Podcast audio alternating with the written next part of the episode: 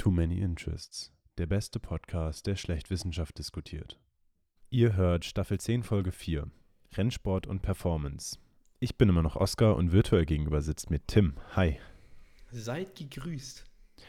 Seien Sie genauso gegrüßt, äh, guter Herr Muschol. Ich erzähle dir heute was über. Ich bin fantastisch vorbereitet. Ja. Darauf, da, für diesen Moment habe ich mein Leben lang gearbeitet. Nein, ich. Äh,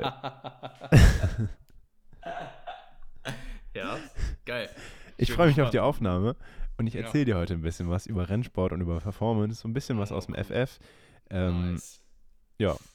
Und äh, habe so ein paar Sachen auch rausgesucht. Mhm. Und ähm, ja, wie gesagt, also Idee von der Folge diesmal ist, dass Tim mich Sachen fragt und ich probiere zu antworten. Und wenn nicht, dann fängt das Gegoogle an. Nein, Spaß. Äh, das Googeln schneiden wir raus. Das lass ich alles drin. Es fängt, schon, es fängt schon fantastisch an. Tim, weißt du was, Ja, bevor wir uns jetzt hier wirklich äh, komplett in absurden Floskeln Ja, dann können wir keine? Werbung mehr machen. Spotify prüft jetzt unseren Podcast. Wenn wir jetzt nur Scheiße labern, dann können wir das, äh, können wir es vergessen.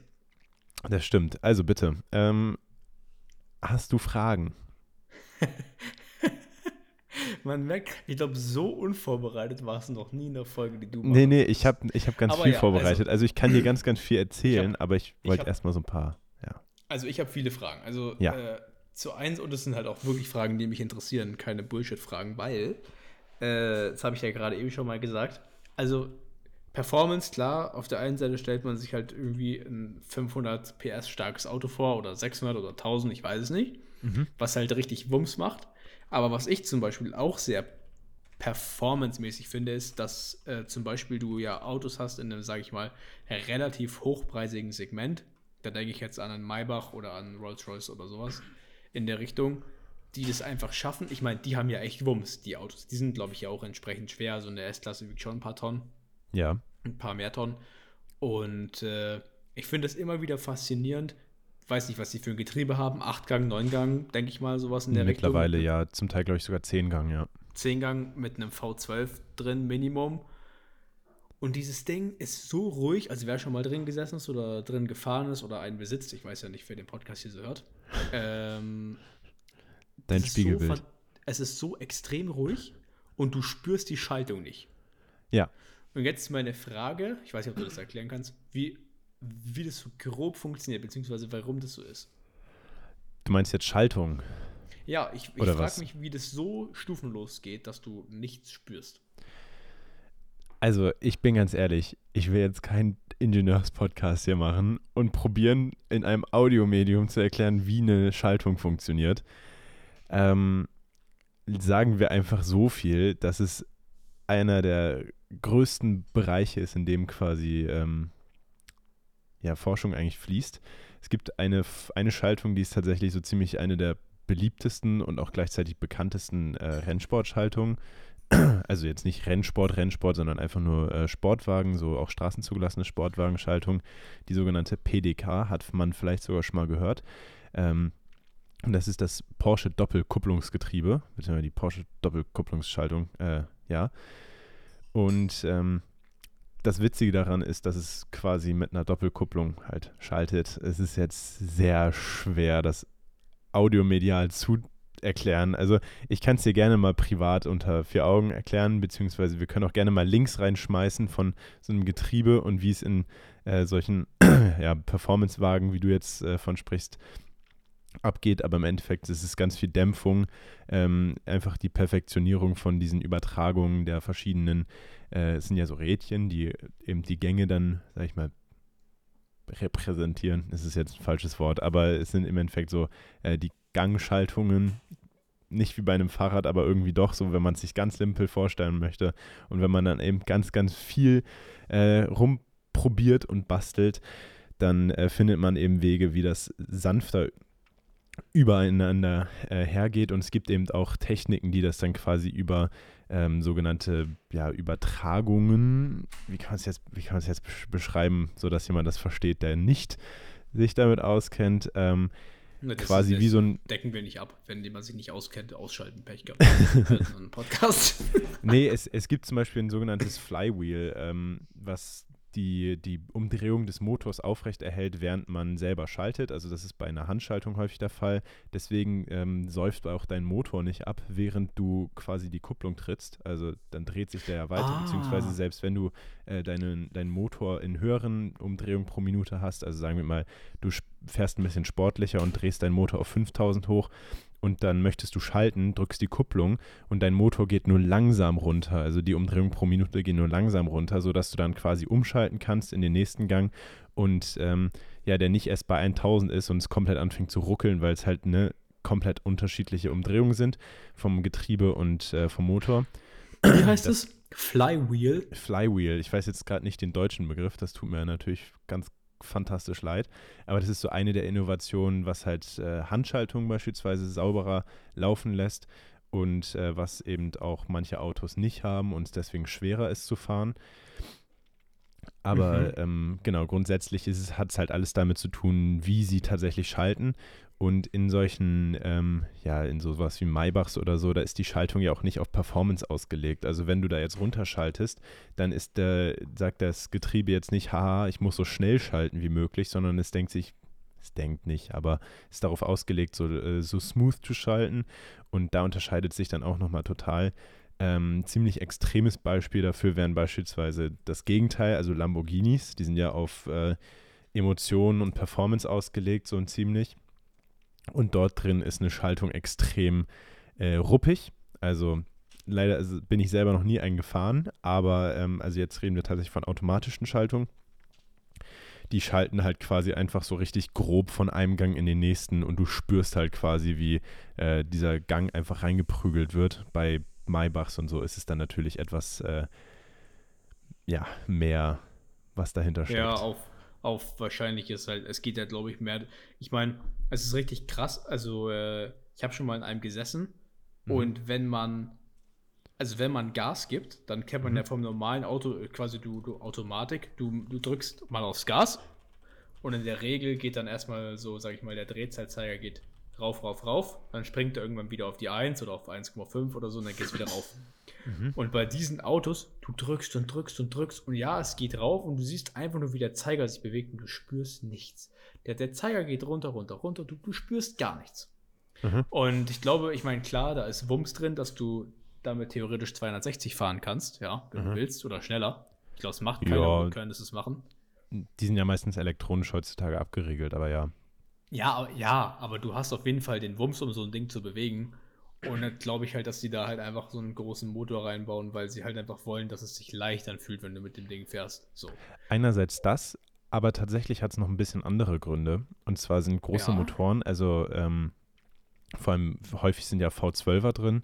Und ja. das hat auch was mit der Laufruhe zu tun. Also Rolls-Royce beispielsweise ist ganz stolz auf deren Laufruhe von den Motoren. Das heißt, die sagen sogar, du kannst eine Münze auf den laufenden ja, Motor stimmt. vorne draufstellen und du könntest sogar zum Teil reven, also den Motor hochdrehen und äh, die Münze bleibt stehen und das ist halt einfach nur, weil die Gewichte bzw. weil die Zylinder so gut ausbalanciert sind und die äh, Feuerreihenfolge von diesen Motoren und die Explosion quasi dort drin, also in welcher Reihenfolge die halt geschaltet sind, das ist alles äh, so perfektioniert, dass der einfach extrem ruhig läuft. Und das geht halt auch eher äh, besser, wenn man mehrere Zylinder hat, weil sich dann quasi die Kraft leichter äh, ausgleicht auf beiden Seiten und der Motor dann nicht hin und her wackelt.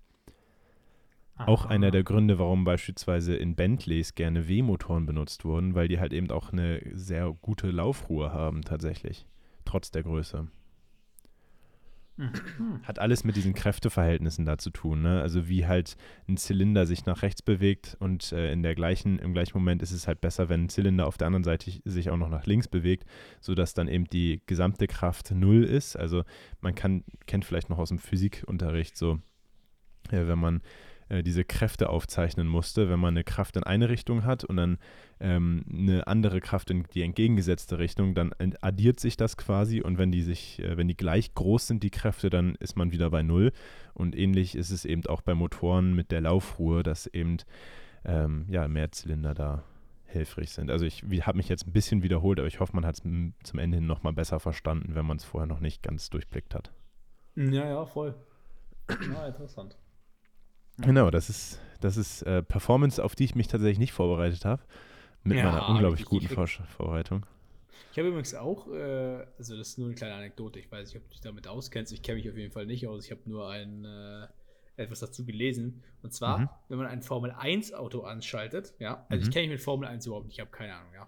Aber dass es anscheinend so ist, dass man das nicht einfach starten kann, sondern du musst erstmal ähm, das Öl aufwärmen vorher Mhm. Und äh, irgendwie äh, auf so Reifen kennt man ja, dass die warm sein müssen, aber das ist ja nicht zwingend was mit dem Motor. Aber du musst irgendwie das Öl, das Öl aufwärmen und den Motor so weit vorheizen, bis du überhaupt die Zündung initiieren kannst. Dass Ja, es dann klar. erstmal angeht. Ja, was heißt da ja klar? Also, ja, das sind halt äh, Motoren, die nicht auf alltägliche Leistung ausgelegt sind, ne? Ja, das ist klar, aber ich finde es trotzdem wild. Und dann kannst du es erst anmachen und dann Feuer. Aber Ja, was, wie unterscheidet sich, also ich weiß nicht, kennst du dich da aus, wie unterscheidet sich ein Formel 1 Motor von einem Lamborghini Motor? Uff, äh, das ist tatsächlich eine schwierige. Frage. Also, äh, was beim Formel-1-Motoren auf jeden Fall extrem wichtig ist oder was ein, ja, so ein, ich sag mal, ein Standard ist, ist, dass die relativ hoch drehen, also relativ viele Umdrehungen pro Minute haben. Ähm, und das ist schon mal eine extreme Kraft, die sich dort eben auf die Zylinder auswirkt, äh, weil, äh, wie ich gerade eben schon gesagt hast, du hast ja immer Kräfte, die dort in den Zylindern hin und her bewegt werden. Und so ein Zylinderkopf wiegt ja auch was. Und wenn du dir jetzt vorstellst, du müsstest einen Zylinder oder du hättest so einen, so einen Hammer. Du hast einen Hammer in der Hand und musst den jetzt innerhalb von der kurzen Zeit vor und zurück bewegen. Dann geht das, solange du deine Hand noch nicht so schnell bewegst. Aber wenn du das immer und immer schneller machst, dann wird es irgendwann anstrengend und irgendwann sind dort eben auch Kräfte nach oben und nach unten, die eben ziemlich ja, enorm werden einerseits und auch quasi das Gegenbeschleunigen. Also wenn du jetzt deine Hand hoch bewegst, also den Hammer nach oben bewegst, dieser Hammer äh, ist jetzt eben einfach nur ein Beispiel von dem Zylinderkopf, dann hast du ja erst die Kraft nach oben und dann, um nach unten zu kommen, musst du ja auch noch Kraft aufwenden, um nach unten zu gehen. Und das wird halt immer anstrengender, je schneller du wirst. Und ähnlich ist es dann eben auch bei Zylinderköpfen, beziehungsweise bei den Zylindern. Und zwar wirkt sich dort eben immer mehr Kraft auf die Zylinderköpfe auf, äh, aus, je schneller sie sich halt bewegen. Und äh, das passiert halt, wenn der Motor sich, also wenn die Umdrehungen höher werden. Logischerweise, weil dann muss der Motor ja auch schneller drehen. Und ähm, bei Formel 1 Motoren wird dann eben so ein feiner Grad gesucht zwischen einem Motor mit Zylinderköpfen, die groß genug sind einerseits, dass du halt viel Power generieren kannst, also viel Performance rausbekommst, die allerdings Ja. auch gleichzeitig die richtigen Dimensionen haben, um sich selber nicht komplett zu zerschießen, zumindest so lange wie die, ähm, ja, solange die, dieser, dieser Grand Prix halt geht oder das Rennwochenende am besten, am besten sogar ein paar mehr, weil äh, wird sonst echt teuer, nach jedem Mal deinen Motor zu ersetzen. Und ähm, ja, das ist so ein Beispiel, was ja auch Aber wie ganz lange ist denn interessant die ist. Lebensdauer von so einem, Entschuldigung für die Unterbrechung, von so einem, also muss man das wirklich regelmäßig austauschen, den Motor? Ja, ja, definitiv. Definitiv. Ähm, ich weiß jetzt nicht genau, was die Lebensdauer von einem Formel-1-Motor ist, aber äh, die sind auf jeden Fall nicht für die gesamte Saison ausge, äh, ausgelegt. Also, echt krass. nee, nee, nee, nee. Ähm, ich glaube, du darfst diese Saison laut äh, Regeln, darfst du pro Auto jeweils drei äh, Motoren ja, benutzen. Alter, das war hier steht- 2022. Hier äh, steht das nach. Rennregeln, ein Motor muss ein ganzes Rennwochenende etwa 750 Kilometer halten. Ja. Das ist ja gar nichts. Und ja. Da, oh. Und da musst du jedes, das ist ja mega ineffizient. Mhm, Die sind erstaunlich effizient. Also so Rennsportmotoren sind effizienter, als man denkt. Und was man tatsächlich auch ein bisschen vergisst dabei, also gut, Formel 1-Motoren sind jetzt vielleicht nicht das Nonplusultra, also sind jetzt nicht das äh, perfekte Beispiel dafür, aber ähm, Rennsportklassen und allgemein Rennsport ist für viele Hersteller tatsächlich ein Ort, wo die sehr viel Forschung betreiben, gerade bei sowas wie Effizienz und Performance. Ähm, Porsche hat beispielsweise einen der effizientesten V4-Motoren aller Zeiten in einem äh, Rennsport, also in einem Auto entwickelt, in einem Rennauto, dem sogenannten Porsche 919 Hybrid. Ähm, und äh, die Technologie, die sie dafür entwickeln oder beziehungsweise das Know-how, was daraus äh, gewonnen wird, das wird dann tatsächlich auch häufig auf äh, normale Autos übertragen. Genauso war es ja auch beispielsweise bei den Turbo- ähm, Ladern, wie die wir auch schon in Folge 1 mal angesprochen hatten. Diese Turbolader gab es ursprünglich halt hauptsächlich auch im Rennsport. Ähm, beziehungsweise die haben ihre, ihre ersten Debüts halt so dann damals gefunden in, in der Formel 1, weil die halt wirklich gut Power dazu gebracht haben und in der Formel 1 die Effizienz noch nicht so wichtig war. Und äh, ja, dann haben sie halt nach und nach, solang, sobald man halt besser was verstanden hat, auch äh, ihren Weg in die Verbraucherautos gefunden. Mhm. Also ganz, ganz viel Technologie, die wir aus dem Alltag kennen, aus unseren Autos, ist tatsächlich aus dem Rennsport. Beispielsweise auch sowas wie ESC, also Traktionskontrolle, ist ursprünglich in der Formel 1 entwickelt worden. Oder sowas wie, genau, oder sowas wie aktive, ähm, aktive Federung. hm? Ja, genau, Abstandshalter. äh, hier, Brems, äh, hier, ABS, also ABS, ja. Anti-Blockiersystem oder wie heißt es. Ähm, das ist auch aus dem Rennsport, auch äh, in der Formel 1 entwickelt worden. Also ganz, ganz viel kommt eben aus dem Rennsport, um dort eben die kleinen, ne, die kleinen paar Sekunden zu finden, die äh, einem Vorteil bringen und äh, letztendlich dann ihren Weg in die Verbraucherautos finden. Krass. Kennst du dich denn mit Rennsport überhaupt aus? Tim? Nee. Nee. Bruder. Hm. Gut. Hast du irgendeine Ahnung von Rennsport? Ich weiß, dass es verschiedene, also es gibt ja so, äh, also ich kenne natürlich Formel 1, ja, ja vom Fernseher. Richtig. Dann gibt es, oh, ich weiß diese Namen nicht, MotoGP oder so. Es gibt ja auch noch diese normalen, äh, also da, ich sage jetzt aber mal was, so, so ein Porsche 911 nur in anders, sieht der aus. Da gibt es ja auch noch solche Rennen, oder? Beim MotoGP meinst du? D. Ich weiß nicht, DTM. was ich kenne. Ja, DTM, ja, das meine ich. Deutsche Touringmeisterschaften. das sind deutsche Tanzmeisterschaften. Ja, also da weiß ich, da sehen die Autos aber anders aus, sind keine Formel 1 Autos, ne? Nee, nee, nee. Die Tourenwagenrennen, äh, beziehungsweise Tourenwagen-Rennsportserien basieren immer auf irgendwelchen Straßenautos. Also die müssen darauf basieren und die dürfen tatsächlich auch nicht mhm. großartig äh, abgewandelt werden. Also die dürfen abgewandelt werden, aber die dürfen bestimmte Reglements auch nicht überschreiten. Aber sie müssen eben, um bei diesen Tourenwagen-Meisterschaften mitzunehmen, äh, teilzunehmen, müssen sie auf einem Straßenauto basieren, auf einem tatsächlichen Straßenauto, was erst da war. Es gab Krass. beispielsweise auch ein anderes Beispiel, also es, gab, es gibt andere Beispiele in der Historie und das waren, lass mich nicht lügen, Gruppe C, Fragezeichen, Ausrufezeichen. Ich glaube, es waren Prototypen. Ähm, so oder so, es war eine Rennsportklasse, also die höchste Rennsportklasse der damaligen Zeit. Ähm, es war in den Ende 80er, Anfang 90er. Und äh, die Autos mussten eben eine homologierte Version haben, um in der Rennsportklasse teilzunehmen.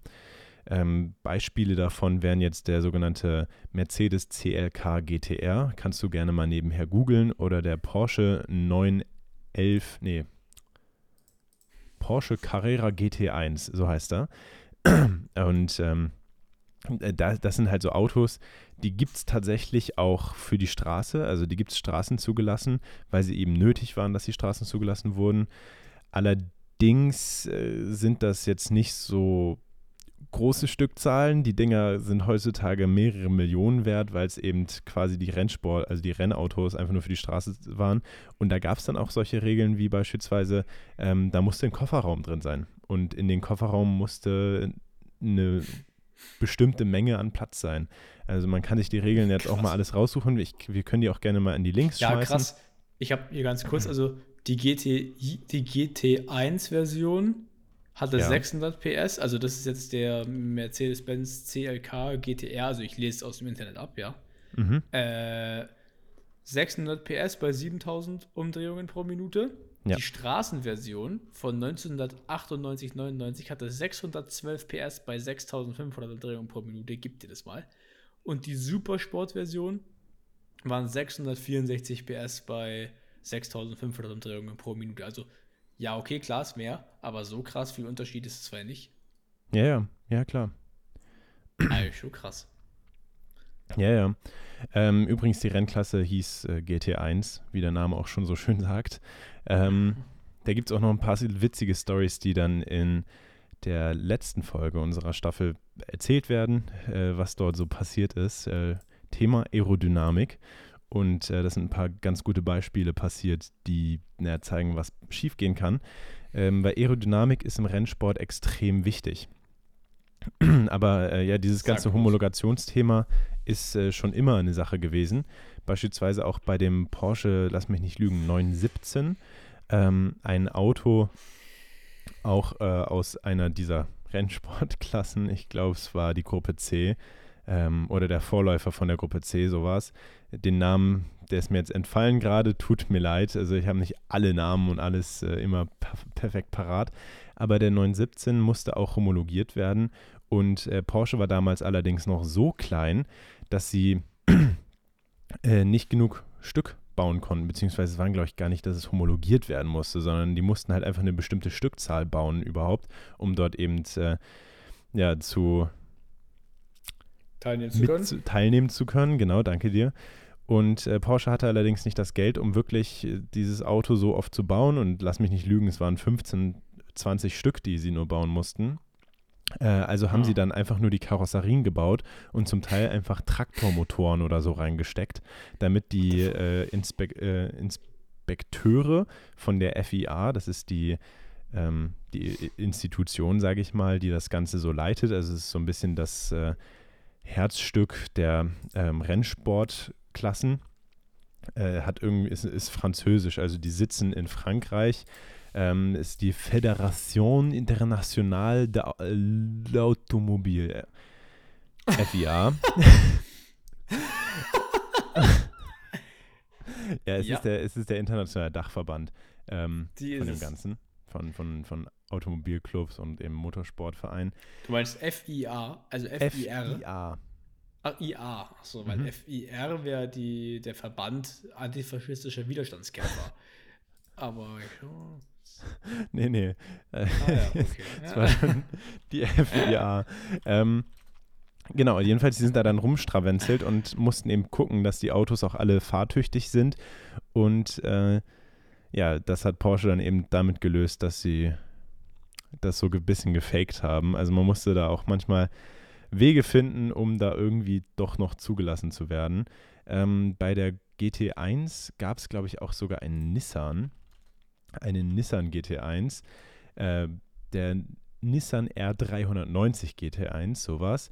Und äh, den gibt es nur ein einziges Mal als Straßenversion, weil bei der GT1-Klasse tatsächlich im Reglement nur stand, dass es den einmal geben musste. Von dem äh, Mercedes-Benz CLK GTR und von dem ähm, Porsche Carrera GT1 gibt es allerdings mehr Stück. Ich glaube, äh, um die 10 bis 20 auch nur. Einfach nur, weil Porsche und Mercedes sich dachten, komm, wir machen es halt, wir können es. Und vom Mercedes-Benz CLK GTR gibt es beispielsweise auch drei Cabrio-Versionen. Autos, die heutzutage exorbitant teuer sind, also wirklich unfassbar viel wert. Ähm, wir sprechen da von mindestens zweistelligen Millionenbereichen, also wirklich auch nicht oh. niedrige, auch so um die 20 Millionen, 30 Millionen, also unfassbar viel Geld, was da ähm, in Autos im Endeffekt äh, existiert, ja. Krass.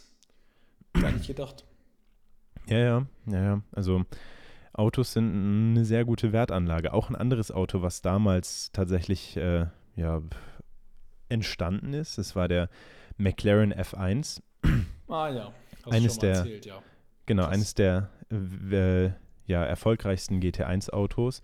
Und äh, interessanterweise tatsächlich der Motor vom McLaren F1 war vom BMW ein V12. Also wenn irgendjemand euch jemals fragt, ob BMW schon mal V12s gebaut hat, ja. Warum euch jemand das fragen sollte, ich weiß es Bauen nicht. Die aber sonst keine? Nicht wirklich. Die sind eher für ihre Sechszylinder und Achtzylinder bekannt, ja. Was ist im 750? Was ist im, im 7er BMW drin? Auch ein V8 oder was? Im 7er BMW? Ja. Puh, da fragst du mich was. Ich glaube V8, ja. Krass. Let's google ja, ja, ja. Beziehungsweise es gab auch, glaube ich, ein paar V12 mit, äh, ein paar 7er mit V12, aber es ist jetzt nicht so, dass die Standardmotorisierung von BMW, nee. V-Motor. Es wird Mein fleißig gegoogelt. Ähm, genau, was allerdings noch interessanter an dem Motor von diesem McLaren F1 war, Acht. Acht Zylinder. Achtzylinder? Ja, Mensch. Äh, nee, was noch interessanter an dem ähm, McLaren F1 Motor war, ist, dass der tatsächlich als äh, Heat Shielding, also als ähm, Hitzeschutz, Ja.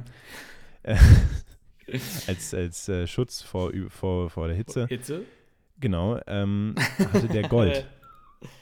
oh. Also der Smart. war vergoldet einfach, damit äh, ja, das nicht zu heiß wird. Finde ich Ja, interessant. ja. Beziehungsweise der Motorenraum war halt vergoldet. Also Das mache ich auch immer, wenn ich in die Sonne gehe. ja, Dann lege ich mich davor einfach in, in flüssiges Gold. Weil äh, das ist einfach mit Sonnencreme, das ist ja nichts. ja klar, selbstverständlich. Macht jeder. Absolut. Mach, also ich meine, also gibt es überhaupt was anderes als äh, flüssiges Gold als Son- Sonnencreme?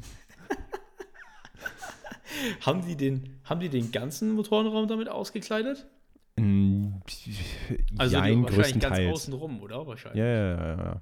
Schon, schon ziemlich viel. Mac- Kannst du dir mal von innen anschauen, so ein Foto, das sieht echt witzig aus, weil der einfach von innen dann, ja, Gold ist. Übrigens auch ein Auto, was Oh, mittlerweile 20 Millionen wert ist. Also der Wie McLaren viele gibt es denn F1. davon? 131 oder so.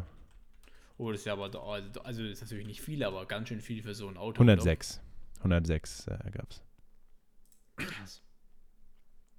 Ja, ja. Sieht krass Und äh, genau, davon eben 28, äh, die zu GT1 Autos umgebaut wurden, weil es war ja auch ein Auto, was tatsächlich aus der GT1 äh, Rennklasse eben ja, kam, beziehungsweise deswegen äh, ja so weit entwickelt. Ja, Ja, ist, interessant. ist ganz spannend. Und es ist tatsächlich ein Dreisitzer, auch witzig. Ah, das wo in der Mitte einer ist und dann links und rechts so zwei kleine Kindersitze, ne? Ja, genau. Ist das so? Ja, genau. Das ist, stelle ich mir auch weird vor, wenn du in der Mitte vom Auto sitzt, anstatt rechts oder links. Ja, interessanterweise gibt es mittlerweile allerdings noch ein Auto, ein modernes Auto, was genau diese gleiche Sitzkonfiguration hat. Ähm, darfst dreimal raten, von welchem Hersteller. Hä, ich weiß, dass es also einen von McLaren gibt, oder nicht? Also, Neuen jetzt oder meinst du den F1? nein, ich dachte, da gab es ein neues, da habe ich letztens so ein Video davon gesehen. Aber sag mir mal. Äh, ja, nein, warte, ich weiß, ich war, oh ja. Da habe ich mir, ich hätte das als nächstes Fiat gesagt. Vielleicht auch von Aber das ist- Fiat. Aber, Aber das, ist der- doch so, das ist doch so einer, der auf Knopfdruck seine, seine Fenster tönen kann, oder? Dass du kein, äh, Du meinst im Dach oder so? ja, oder auch an der, an der Windschutzscheibe, dass man vorne so einen Sonnenschutz machen kann. Ah, ja, ja, ja. Ähm, tatsächlich ist McLaren an sich einfach ganz interessant, was die so für Konzepte haben. Äh, die bauen beispielsweise auch ein paar Autos so, dass die sich anfühlen wie ein Kampfjet. Also das ist so deren Ziel, weil du dann Knöpfe an der Decke hast. So, den machst du dann an über den Knopf an der Decke. Und Geil. ähm, ja, also McLaren sowieso eine sehr interessante, ein sehr interessantes Unternehmen. Was kostet der? Ähm, Was kostet so ein Auto? Ein McLaren. McLaren Speedtail, Ah, ja, Speedtail hieß der, genau. genau, das ist übrigens der Dreisitzer, von dem wir gesprochen haben. Ja, ja, ja. Was kostet der? Ähm, ich glaube, der hat gestartet bei 2 Millionen, wenn du ihn von McLaren direkt gekauft hast. Boah, der sieht so geil aus von innen. Also den Ja. müsst ihr euch mal anschauen.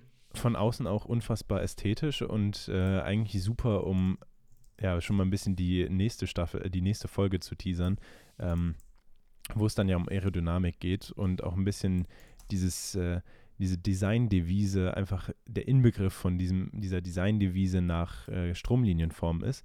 Auch eine Sache, über die wir in der ersten Folge geredet haben, ähm, weil das Auto tatsächlich darauf ausgelegt ist, einfach in Stromlinienform zu existieren. Das Ding hat nämlich 1050 PS und ist darauf Boah. ausgelegt, ziemlich, ziemlich schnell zu fahren.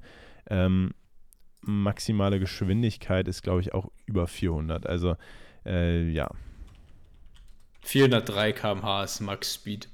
Ich wollte übrigens gerade sagen, wo du, also ich habe es gegoogelt, ich wusste es nicht auswendig. Perfekt. Äh, ich wollte übrigens gerade, ich wollte vorhin sagen, wo du gesagt hast, sie wollen Autos bauen, die sich wie ein Jet anfühlen.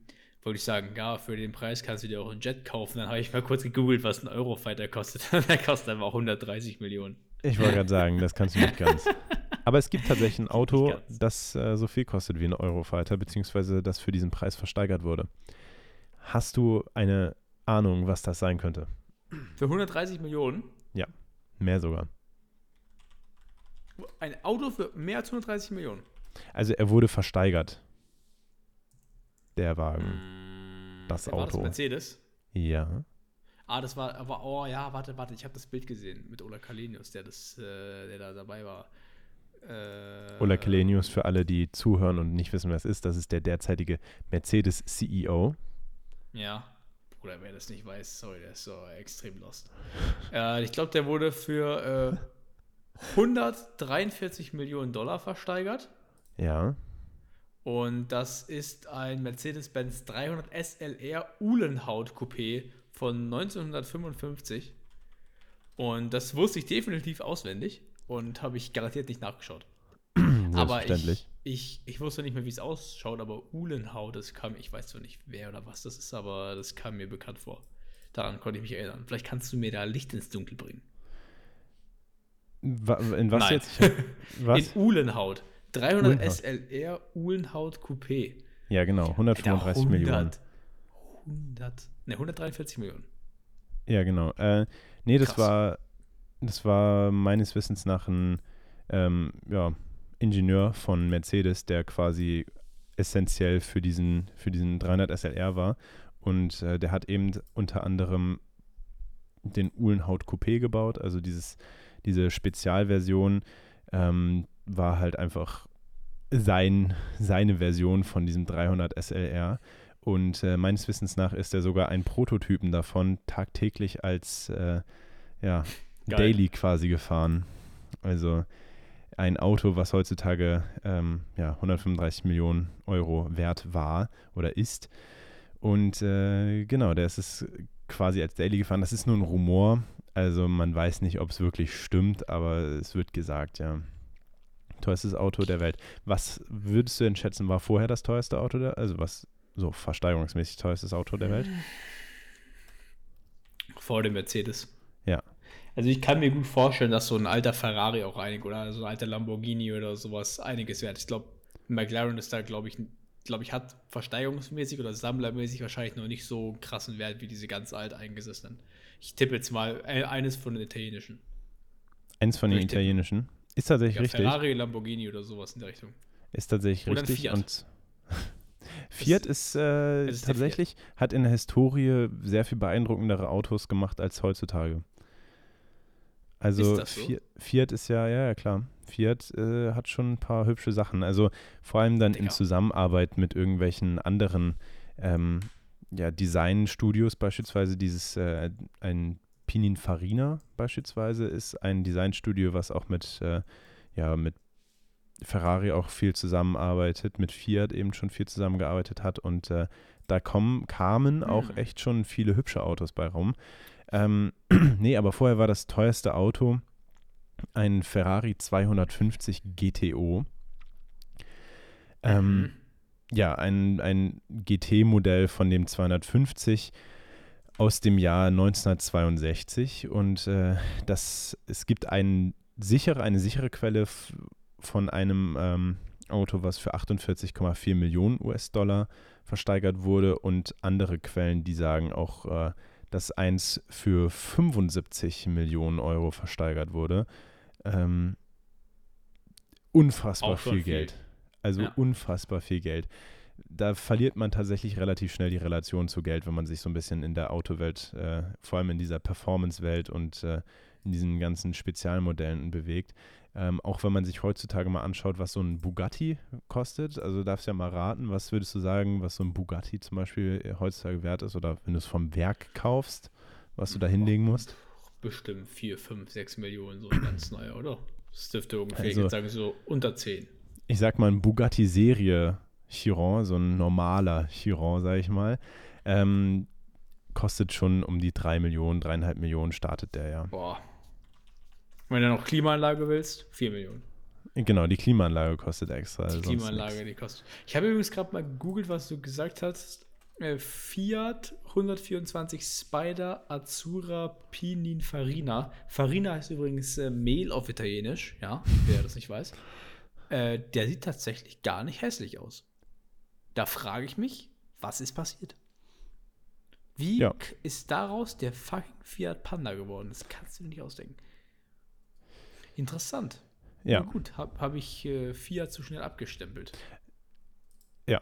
äh, übrigens Korrektur. Ja. der, Ja. der, der Preis von einem Bugatti Chiron ist nicht 3,5, sondern 2,5 bzw. 2,4 Millionen. Ähm, ist mir Mit. Klimaanlage 3. Mit, mit Klimaanlage dann 3, genau. Nee, Ja. äh, Okay. weil, wofür man tatsächlich eher in diesem Bereich dann mehr zahlt, ist für die Farbe. Außenfarbe sind häufig sehr, sehr teuer.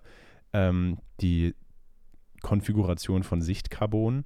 Äh, Sichtcarbon ist boah, schwer zu erklären. Carbon ist im Endeffekt das Material, aus dem das ganze Zeug gebaut ist. Und ähm, damit Carbon Sichtcarbon wird, muss man es eben nicht lackieren, logischerweise. Aber wenn man es nicht lackiert, dann möchte man eben ein bestimmtes Muster. Und Carbon ist, besteht aus diesen Kohlefaser, ähm, Fasern letztendlich, die dort eben gewebt werden und dann eben, ähm, ich glaube, das ist ge gebacken werden, äh, wird Carbon.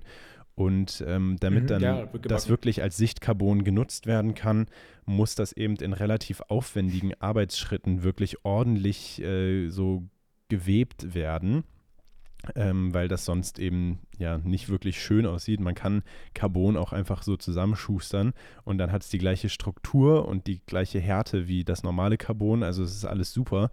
Allerdings äh, sieht es dann halt nicht gut aus und deswegen zahlt man für Sichtcarbon eben so exorbitant viel mehr. Also da sprechen wir dann tatsächlich von so 100, 200.000 Euro, tendenziell mehr, die man für Sichtcarbon ausgibt.